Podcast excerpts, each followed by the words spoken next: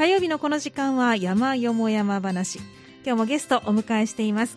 愛媛駅山の会会長の佐藤孝明さんです。佐藤さんこんにちは。はいこんにちは。もよろしくお願いいたします。よろしくお願いいたします。すっかり暑くなってしまいました。本当ですなねんか春らしい雰囲気になるかなと思っていたらうん。通り越しちゃいましたね。ね2月はね、はい。とにかく寒くって花も咲かないで今年はどうなるのかなと思いましたけど、うんねね。一気に。一気に咲き出しましたか。これちょっとね、はい。暑すぎますね。まだ体が慣れない。慣れないですね。うん。本当にそんなとこありますよね。ね。なんかもう今日本当にあの爽やかな春の季節にいい山登りのシーズンがやってきますねみたいな感じで お話ししようと思っていたら 何のことはない。本当に暑いお天気になってしいまいましたけれども、ね、やいや本当そうですよ、ね、先週土曜日も、はいあの愛媛駅山の会で藤本さんにも参加してもらって、はい。あの宝塚の西谷の森からね、周辺の藪山をちょこっと回りましたけど、ええ。暑かったですよ暑かったですね。なんかね、大して歩いてないのに、結構疲労感があります。ありましたね。もう水もすごく飲みましたし 帰りはクーラーつけて帰りました。あそうそう。一緒。ね本当あにの今年初めてええ。クーラーつけました、ね冷車で。房3月の中旬。ちょっとびっくりしてしまいますけれどもね。本当です。はい、まあ、ちょっと春のお花がどうなるか、ね、気になるところはありますけれども。今年はね、一気に咲くんじゃないですか。一気に咲きますかね。梅と桜が一緒に咲くとかね。あーなんかありそうですよね。ねえだから春の山野草も、うん。こう本当だったら2月からこう、はい。4月ぐらいまでこうねはい。順番に咲いていく花が、もう3月の終わりから4月の初めぐらいに一気に咲き出すんじゃないですか、ね、そんな感じがしますね。なんか今年は桜の開花期間も短いということであそうでしょうね。聞いているのでちょっとなかなか春のお花を楽しむのも難しいかもしれませんが、はい。今日はぜひその春のお花の一つ楽しんでいただけそうな山ですよね。そうなんですよね。あの、はい。だから今日はねちょっと予告編的な話を、はい、そうですね。はい。これからシーズンに向かうんで、え。たまにはそういう花を見てきましたっていう結果の話じゃなくて、こういういいとこがありますからこれからその花がきれいに咲きますんで、ぜひとも皆さんお出かけくださいというような、はい。そういうお話がいいかなと思います。なるほど、はいありがとうございます。ということで今日ご紹介いただくのは、えー向山連山はい。ですはい。はい。ここ非常に日陰ツツジがそうですね。ねあの日陰ツツジが非常に有名、まあ、この辺りね、えあのまあ、丹波ですよね。丹波の山々、はい。えー先日も藤本さんもご覧になったんですね。NHK の BS でやってた、はい。あの丹波170何キログレートレースなんてや すごかったですね。すごかったですね。あの山を歩いてる身からすると あのちょっとレベルが違いすぎて大変な、ね、山を走り抜ける。すごいレースやってましたけどね。やってますねあれ見ててあれ、うんこれ丹波のどこの山かな？なんて、こう興味を持っていろいろ見てたら、そうだ丹波の山へしばらく行ってないなっていうのを思ってですね、それからもう一つ 年明けえにえネットのニュースで、えー丹波の女性がはい。4人グループで新しい登山道を開拓したというニュースを見たことを思い出したんですよ。なるほど。これあの丹波新聞の記事をえヤフーニュースかなんかでうんうん。取り上げたんですけどね、はい。あんなニュース載ってたよななんていうことで、あと山の会には丹波の方も一部いらっしゃるんで、えなかなか丹波の山の企画ってできてないななんていろんなことを思っててですね、そうだ日陰ツツジしばらく行ってないよなって、うん調べてみたらね、ええ。愛の駅山の会でその向山に日陰ツツジにを見に行くっていうのがね、え私が入ってからはまず2012年に行ってるんですよ。えはい。で次に行ってるのが2017年なんですよ。はい。あそれから言ったら5年周期で行ってるから。なるほど。じゃあもう今年だと。今年だと これはね、いろんなことで丹波づいてきてるから、うん。久しぶりに光ツツジ見に向山行ってみたいなとえいうふうに思ったのがはい。きっかけでえね、ええ。でそしたらその女性が開拓した新しい登山道っていうのがちょうどその向山に通じるえはい、向山の重走路に通じる登山道なんで、いうん。やこれ面白いな一回行ってみようかなみたいなことで、はい。先週下見に行ってきたんで、はい、ちょうど面白いコースだったからあそうなんです、ね、このコーナーで紹介して、え予告編とさせてもらおうかなと。はい、ぜひ4月に皆さん行ってくださいと。そうです、はい。4月にこれから、ね。まあ、いろんなあのコースのバリエーションが増えましたんでね、ええ。あのそれぞれの皆さんの状況に応じて、はい。体力状況に応じて、うん。えーぜひ行ってもらいたいなというふうに思います。はい、わかりました。あの向山日陰ツツジで有名ですというふうに私はお伝えはしたんですけど、はい。実は私行ったことがなくてですね、ああ。ん。なに有名なのに一度も足を踏み入れておりませんで、あ 日陰ツツジは見たことあり日ます。陰ツツジは見たことあります。まあ、あの辺りね、はい。ええ。あの向山であったり三尾山であったり、えーノコギリ山であったり、はいあと妙高山とかねあの界隈それこそ丹波グレートレースに出てきた山々っていうのは、大体4月頃になったら日陰ツツジ咲くかな。はい、ねあのえーあんまり日当たりの良くない岩場になるとはい、あの淡い黄色のねうん。花がいろいろ咲く。まあよく整備されて一番咲いてるのは向山じゃないかな。もうそうなんですね。と思いますね、ははい。ぜひ今年は。ぜひ行きたいと思います。山の会で行きますから、ねえ。ははい。い、ということでとても楽しみにしております、はい。私のように行ったことがないという方もいらっしゃると思いますので、はい。まず向山をご紹介いただきたいと思えっ、います。とね、はい、じゃあ向山の説明をする前に、はい、まずね見別れ公園当然行ったことないですね見別れ公園。見別れ公園は行ったことがある気がします。あそうですか。まああの えー場所は丹波市の氷上町のはい。磯っていう、磯石が生まれるっていうかね、はい。磯っていう。そこにあるんですよね。であのこの向山の一般的な登山口の場所、うんはい、でここはその本州の中で一番標高の低い中央分水海ですよと。はい、ということで見別れ公園ってそうです。水が分かれるねうん見別れ公園。えでちょうど東西かな？えはい。1キロちょっと1250メーターぐらいの,、うん。あの分水海があってその一番左の端にその見別れ公園がある、うん。えーでね一番低いところは標高95メーターしかないらしい本当に低いんですね。本当95メーターですからね。よっぽどこの辺より低いですよね。ねそうですよね。ではい。あのーそこで水が分かれて、え由良川水系で日本海はい。あと加古川水系で瀬戸内海へと、うんうん。どっちもね70キロぐらいらしいんですよ。へえだからちょうど中間点で。そうですね。で、まあ、静かな公園になってて、うん。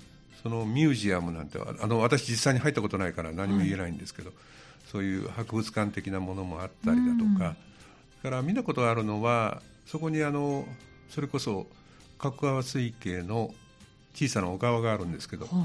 その川包み包みにきれいに桜が咲きます。ああそうなんですね。だからこれも4月入ったらね、うん。非常に綺麗なあの花見が桜の花見ができるんじゃないかなと思うんですけども、その見別れ公園の中央分水海をはいこの馬蹄形に取り囲むようにうん。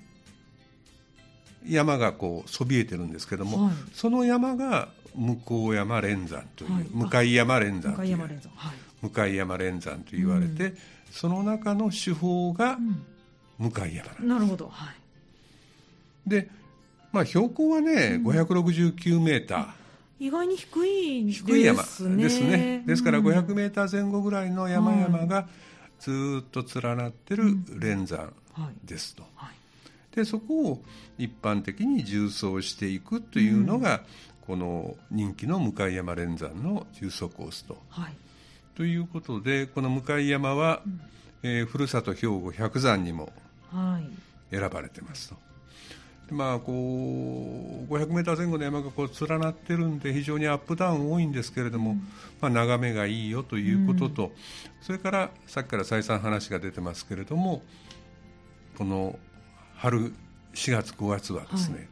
非常に花がたくさん咲きます、うん。まず一番は日陰ツ日陰つつじはい。で同じ頃同じ頃ちょっと早いのかな本当は、まずアセビですね。汗びはい本当だったら今頃もうアセビいっぱい咲いてるはずなんですけど。あ今年はまだ。まだ。ね。まだです。咲いてません。うん。あの先週行きましたけどまだええ。つぼみ硬いかみでした。硬い感じ。一斉に咲くと思うんですけーどね。ねそうですね。アセビ、はい。それから小葉の三つ葉ツツジ、はい。えーそれから日陰ツうん。これからだから来月行ったらですねアセビと三つ葉ツツジと日陰ツツジ、この3種類の花がうん。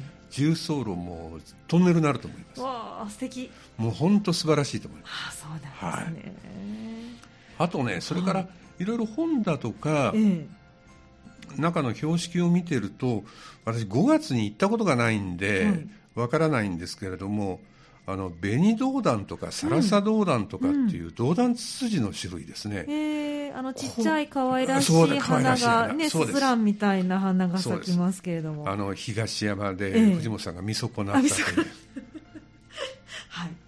そういう花もね5月になるとええ。咲くんですか？咲くみたいです、ええそれも素結構敵ですね。結構書いてますから、うん。まあ、5月あたりでもあのまたはい花が楽しめるんじゃないかなと。これは実際に見てないからね。あんまりどの程度咲くのかよく分かりませんけども、はい。だからあのそういう低木のねあの可愛い花がええ。楽しめる4月5月はい、いいですね。山ですと。はい。ということですうね。ん。で、まあ、今回はその今までは一般的に、ええ。その三輪かれ公園をはい。こう取り囲むようにね、その向山連山の山々があるんで、え一般的にはその三輪かれ公園に大きなち広い駐車場があるんで、またあの JR の福知山線の磯駅、はい。石が生まれる駅って、うん。そこから歩いても知れてるんで、ええ。あの三輪かれ公園の登山口をスタートをして、うん。時計回りにぐーっと周回してくる、うんうん。はいそれがもう一般的なルートだったなるほど。もう皆さんあのその連山を全て縦走するかええ。半分3分の2ぐらいから,、ん。から下ってくるか。あ途中で降りるルートもあると途中で降りるルートもあります、まあ、どっちかだったんですよ、で今日お話しするのは、ええ。それに加えてあの宮枯公園側っていうのは丹波市の氷上町なんですよね、うんはい丹波市っていうのはご存知の通り、うん。え氷上と春日とえー、青垣青垣三南、はい。一島。一島もありますね。五鹿あ赤い赤い原ですね。はい。六町か。六はい町がね、一緒になったんですけど、うん。その氷上側の方から回る、はい。で今回はねあの春日春日町の、春日の方からはいええ。登ってくるルートなんですよ。あこれが新しく開拓されたルートということなんですね。春日町ですからね、ええ。こう、えー宮枯公園の方から見ると、はい。ちょうど裏っ側の方から登ってくるルートと,、ということになりますね。なるほど。じゃあ今までは春日町からは登れなかった。ルートなかったルートがなかった、はい。へえなんかね昔はねそういう鼓動もあったということで、あそうですか。その鼓動をなんとか復活させようというのが一番最初の動機としてはあったらしいですけども、うんうん全くそんなのダメで新規に作ったみたいですよ。あそうですか、はい。すごい。それを女性4人っていうのがすごいですよね。そうです。ねえ。すごいですよ。少人数だし女性だけで女性4人でね、えこう丹波新聞の記事なんか見るとえはい。ね、大体藤本さん世代ぐらいあそうですか。の人ともうちょっと若い人と4人で。でもちょっとパワフルかな。チェーンソーが得意な人が2人とかね。なるほど。やっぱりねチェーンソー使わないとちょっとなかなかね整備は難しいですよね。それからはい。毒図が得意な人がいるとかね。ど毒図？地図をこうだからあ地形図を見て、毒うんうんはいどこに道をこうはわそうかということを検討したんじゃないですか、はあすごい。プできる。ロフェッショナルですね。うん、できるだけ傾斜のうん緩やかなところにとか、ええええ。眺めがいいところにとか、うん。それをこういろいろ藪の中を回ってどこにこう道を作ろうと決めたんじゃないかなと思いますよ。あそうですか。だからねはい。一昨年の9月ぐらいからええ。去年の春ぐらいにかけて、あそうですか。ただ実際にはうん。半年ぐらいでやったの本当半年あんなのできんのかな。ねあの春日から登っても距離的にはそこそこありますよね。低い山とはいえ。あのね整備しようと思えば。1.9キロなんですよ。1.9キロ、でね、はい。まあ後で詳しく話しますけどね、え傾斜がすごいんですよ。急なんです。えあ開拓されてますけど急なんですね。急なんです。はいもう長いロープが何本あったかなっていうぐらい急なんですね。あちょっとアドベンチャールートになってるんですかね。アドベンチャールートですね。面白そう。でそこに大きな看板がついてるんですけども、紹介する。うんはい「険しさを楽しむ道」って書いてあるんです。ほう。なかなか名付けにない道ですよね。そうですね。ですよね。険しさを楽しむ道なんていうのはね、これは開拓されたメンバーがつけた名前。そうですねまああのー本当うまくうん。的を得たええ。キャッチコピーだと思いますよ、あはー この通りということ。い、この通りですね。そうなんですね。すごいだからですね、なんかこの丹波市の、ええ。まあ、その町おこし的な事業だと思うんですけれどあそうも、なんですね。そのうん。木の駅プロジェクトなんていはい。うプロジェクトがあって、えでまずね、あのマキンコの森という、えうんえー林をこう木を伐採して、うん。えー広場公園みたいなものをまず作ったんですね、はその遊具をちょこっと置いたりいして。はい。でそのマキンコの森というものがその登山口になってます。なるほど、マキンコの森を作った時からそこを登山口にして向山連山までの登山道を整備しようと計画してたのかどうかは分かりませんけれども、まずその入り口の登山口のところにマキンコの森という、はい。あの広場公園があって、遊具なんかが置いてあって仮設のトイレなんかも置いてあって、ええはい。あの自己責任の森なんて書いてありましたけども、そうですか、まあ、あのそこで、えー子供さん連れてうん。遊べるような広場はい。というものが作られてそこから登山道がうんずーっと1 9キロはい、整備されてます。すごい、でねあと面白いのはね、えその途中に名もなきピークが1個あるんですよ、えええでそのピークの標高えがはい。551メーターなんですね、はい。で551メーターという標高のうん。山に何か名前を付けようというこのプロジェクトの皆さん女性4人でうん。協議したんでしょうね、で551メーターだから551は蓬莱だと。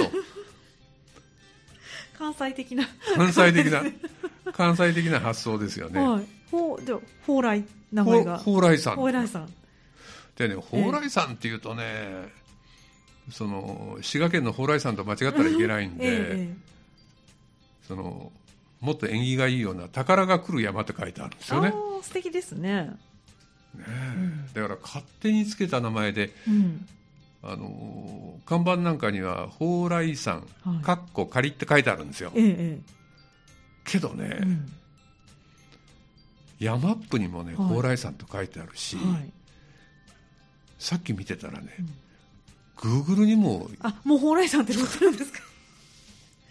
でも歌唱ではないですね。じゃあねもうね、うんすご決いですね。定ですねですね。ネーミングセンスもなかなか素敵な、素敵なね。ねえ。まあ、こんうなん。とこです、なるほど。はい、ですからまあ従来のコースに新しいコースを春日川の方から作ったと、はい。まあ、そんなコースなんですよね。で険しさを楽しむ道ということですから、まあ面白いコース。アドベンチャールートわかりました。はい。はい、じゃあ後半はそのアドベンチャールートを含めてご紹介いただきたいと思います。後半もよろしくお願いします。はい。よろしくお願いします今日の山よも山話は愛媛駅山の会会長の佐藤さんをお迎えしまして女性4人が開拓をしたという、えー新しいコースから向かう向山連山をご紹介いただいています。佐藤さん後半もどうぞよろしくお願いします、はいよろしくお願いいたします。はい、新たにできたコースから登る向山ということで、まあ、そのコースも含めて今日はねご紹介をいただきたいと思いますが、はい。えーまずはコースとしてはどのようなコースをたどるんでしょうか？えーとねさっきからあの言ってます通り一般的にはその、えー、三別公園はい。から周回するっていうのが一般的なんですね、ただ今回はスタート地点を新しく開拓されたその春日町側の方から登ってくるということで、えーまず車でね、ええ。その三別公園の駐車場まで行きまして、はい。そこに車を置いて、うん。そこからまず歩いてね、はい。あの磯駅まで歩きました。はい。で磯駅まで歩いて、でそこを9時6分発という福知山線の、えー福知山行き下りですかね、の電車に乗って一駅。はい。黒い駅。黒い駅まで。4分ぐらいだったかな、うん。9時10分ぐらいに。はい。で黒い駅で降りまして、うんで黒い駅から登山口に向かったと、はい。なるほど。それからね黒い駅っていうのを久しぶりにこう降りましたけどもえ降りると正面に黒い城のえはい。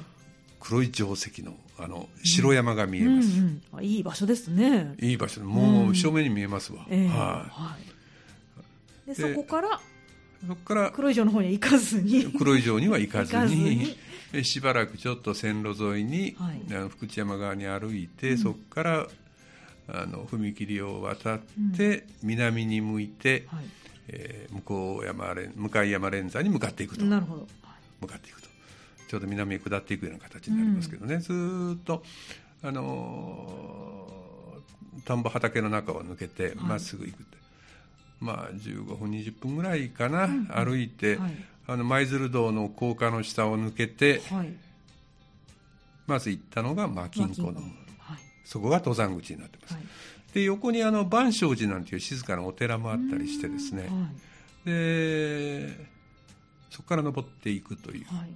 ことになりますね。だから登山ルートとしてはそこからスタートをして、えー新しく開拓された1.9キロの道を、はい。えー登っていくと、はい。で途中。楽しむ道を登る。そうです。はい。で途中に蓬莱山という551メーターの山があって、うん。そこから下って登って向山連山にはい。合流をすると。なるほど。で合流をして今度はあの一般的には時計回りに回るんですけど、ええ。今回は反時計回りにそのポイントからずーっとアップダウンを繰り返しながら途中向山があって、はい。で、えー日陰ツツジのつぼみの状況なんかをうん。確認しながら確認ずーっとアップダウンを繰り返しながら降りてきて、はい。宮枯公園にゴールをする。なるほど。でそこに車が置いてあるんでそこから帰りました。なるほど。まあそんなルートなんですよね、はい。えええで、えー距離としてはね、ろあのヤマップのデータでええ。6.7キロ、えうんまあ7キロない7キロないぐらい、うんはい。大したことはないうんですね、はい。それから高低差で見ても、ええ。ー上りが659メーター、で下りが633メーター、うん。だから上り下りも別にうん。そう大したこと。そうですね。はい。まあ標準コースタイムにはでいうと、うん。休憩除くとまあ3時間半から4時間ぐらい。あ割と手軽に手軽です。いけるということですね。高低差距離だけを見ると手軽です、数字からはわからない ものがあるわけですね。数字からはわからない。わからないものがあるということで。まあそんなところですね、はい、わかりました。その数字からはわからないところをちょっと今日ご紹介いただきたいと思いますが。でね、はいえーっとさっき言いました通り9時6分はいの電車に乗って9時10分に黒い駅に着いて、はい。でそこからスタートをしていって、20分ぐらいかけてうん。登山口に着く。はい。でマキンコの森をちらっと見ながらうん。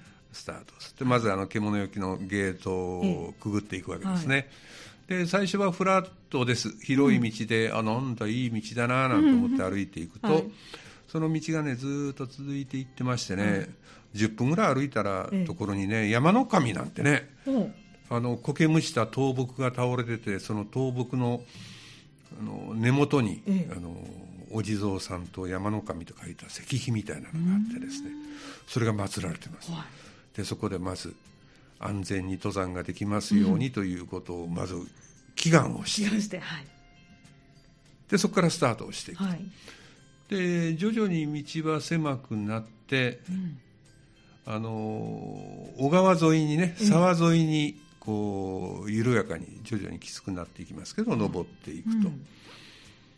ということですね、はい。そしてねスタートをして30分、うん、40分ぐらい経ったところにね、ええブランコというブランコ。あの看板がついた。ええ木につきます。あ遊具ではないんですねこれは。これが遊具ではいないいですすね。木がね二股に分かれてて、はい。なんか実際にはブランコできないんですけども、はい。ブランコみたいなあ木です。あなるほど。はいそうだからねそのやっぱり女性4人でやってるからね、うん。そういう自然をうまく利用して、うん。あこれがなんか一つのその名所じゃないけども、うん何かにできないかなと言ってうん分かりやすいね、あの看板がついてます。なるほど。でそのブランコ二股の木のところからね、はい。その沢と分かれて、はい。斜面に入っていくと。はい。でそこから斜面に入っていくと徐々に坂は急になっていく はい。で展望台が2か所ぐらいあったりね。ああすごい。展望台も作られてるんですね。展望台作ってます、うん。展望台と書いて、一番第一展望台第二展望台ありますけども、ええ。第二展望台の方がうんその春日町全般から黒井城なんかもき,、きれいに見渡せます。はい。あのそちらの方が素晴らしいですね、はい。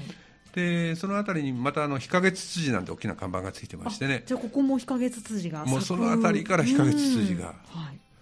で読みますとねきょあの日陰ツツジもやっぱりね、えあの当たり年と外れ年があるみたいでああですね。そうなんですね去年はすごい当たり年だったらしいんですよ。そうですか。だからねその急坂を登っていくわけですけども、はいええ。ちょうど日陰ツツジのトンネルの中を登っていけるとです、はいなんか素晴らしかったらしいですよ。ああそうなんですね。今年どうでしょうかね。わかんないですけど、え え。見てるとねつぼみはあるんですけどね、はい結構今年2月って水がす雨降水量少なかったですよあね。あそうですね。なんかねカラッカラになっててねあらあんまりその日陰ツツジの木が元気ないような気がしてしょうがなかったんですけどあねそうですか。わかりません。わかりませんが。はい。はい、うまく咲けばトンネルを歩けると。いうことですね。そうです。はい。で、えー、とさっきあの、ブランコのところから斜面登っていくって話しましたけど、15分ぐらいその斜面を登っていくところにこの、はい。大きな看板でねうん、「レッツ岩場」と書いてあるんです。レッツ岩場、岩場に行こうみたいな。そうですそうです。岩場に行こう。でも岩場なんですね。で岩場が出てきます、はい。こうあの補助ロープがついてますけども、はい。その補助ロープを伝えながら、うん。岩場の急斜面を楽しみながら登っていくと、登れる岩場ですか？登れます。登れ登れます、うん。登れます、はい。大丈夫です。あの、しっかりした岩場ですしあの結構急は急ですけどうね、ん。楽しんではい。登れるんじゃないですかね。はいで、まあ、その辺りからもうロープロープロープ。あ、そう、じゃあ結構続いていくんですね、ここから。岩場が。本当の岩場はね、ええ。そこの部分だけですね、はい。そこの部分とあとちょっとかな、うん。でそれからあとは急斜面ですけども、はい。岩場ではないです、うん。岩場ではない急坂。はい。でそこをもうもう45本長いロープが。かけてあるかな。それを順番に順番に順番に。うんいく感じですね、あですからね。はい。まずねええ。ストックはいらないですね。はい、もう両手ロープ掴んでっていう感じですかね。もう4足歩行ですね、はい、あなるほど。はい。ストックなしで。ストックはもう邪魔邪魔です、邪魔です、それからあのまず上りですね。ええ、これ下るのはねまあ、ちょっと大変な。大変だと思います、うんはい。うんまあ、そんなところがねずーっと続いていってね、はい。その斜面を登り出して途中からその補助のあの補助じゃないなし飼料というのかな、コウネみたいな形になりますけど、ええ。骨に入っていきますけど、はいずーっと急坂が続いていって、えースタートをしてから35分40分ぐらいかな、はであの木の穴くぐりというまた大きな看板が出てきます。木の穴くぐり、うん。でこれ木の穴くぐりって何かなと思ったらね、その横に、ね、面白い木がありましてね、はい。こうななんていうの？こんななこんなってこんななったってラジオで分かんないけど。なんかううろみたいなのができてるんで真ん中が空洞になって幹がね真ん中が空洞になってる木がある、へえ二股にこう避けてうん、またまた閉じてますけどね、また閉じてる、はい。へえすごいですね、うん。その木があってその,、ええ。その木の中をくぐれということなんですね、はい、ちっちゃいんですか？大きい私は無理です。佐藤さんはちょっと無理な？大きさ。あのぜひあのはい。藤本さん、試してみて。私大丈夫ですかね？くぐれますか？抜けられないとかないですかね？いやー木を切らないといけなくなったら大変 怖いですねちょっと。そんな木の穴くぐりなんていうのが出てきますんでね、はい。それが出てきたら、えもう蓬莱山近いです、えはい551に来るわけですね。551に行きます。で551のあたりはね、ええ。あの木は伐採してあって眺めよくなってますね、はいですからね551まで、えー、1時間1時間半ぐらいかかってるのかな？あー結構かかりますね。あいうん9時45分にスタートして11時6分だから、はい。あ1時間20分か、はい。1時間20分で、うん。えー登山口の獣よけのゲートを入ってから、うん。山頂までかかってますと、じゃあほぼ1時間ぐらいはもう急坂急坂っていう感じそうでですすかね。そうですはい。ね、じゃあちょっと心してここは登っていただくということですね。ストックはいらない。いらない、下りはダメよ、はい、上り専用で登っていくと、そうですね。そんな感じですね、はい。で途中はあのーもう日陰ツツジがずっと頭の上を覆ってますんで、うん私みたいに体のでかい人間はね、あの日陰ツツジの枝にもうザックがい何回も何回も引っかかりました。あらそうでしたか、はい。でちょっとザックちっちゃめで行った方がそうですね。いいかもしれないですね。ザックはちっちゃめの方がね。もう間違いなくいいです、はい、コンパクトに、はい。していただくとことですね、まあ、そんなはい感じですね、うん。でそこから、えーその蓬莱山の山頂から、えー向山連山の重走路に合流するにははい。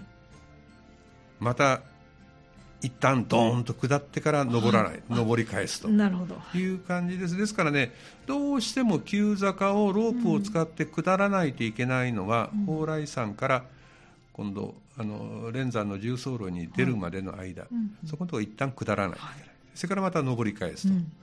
で、えー合流します、はい。で合流したポイントがですね、あのーカエルゴミネというね。カエルゴミネ、カエルあの河津ですね。はい。ぴょんぴょんカエルさんですね、カエルさんの好みねと書いてカエルゴミネというところにの山頂にうん。その合流します、はい。でそですからねそこから20分15分ぐらいかな、うん。あの蓬莱山の山頂から連山の重走路まで15分ぐらいかかって、一旦下って登って合流します、で実際にはそこでもうはあこれで一息ついたと思ったんでええ。そこでお昼にしましたけれども、あのもっと手前でもし時間があれば蓬莱山の山頂なんかの方がうん。眺めもいいし明るいしいいかもわからない。うん。っていう感じですかね、はい。でそこからはもう一般的な重走路をはい。時計一般的には時計回りに行きますけど、うんうん。半時計回りにずっと回っていく、うん。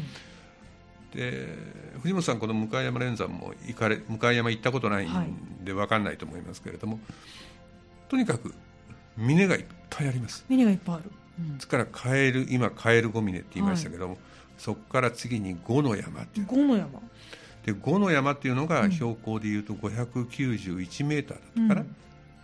一番この連山の中では向山よりも高い高高いですね。高いです。ええはい。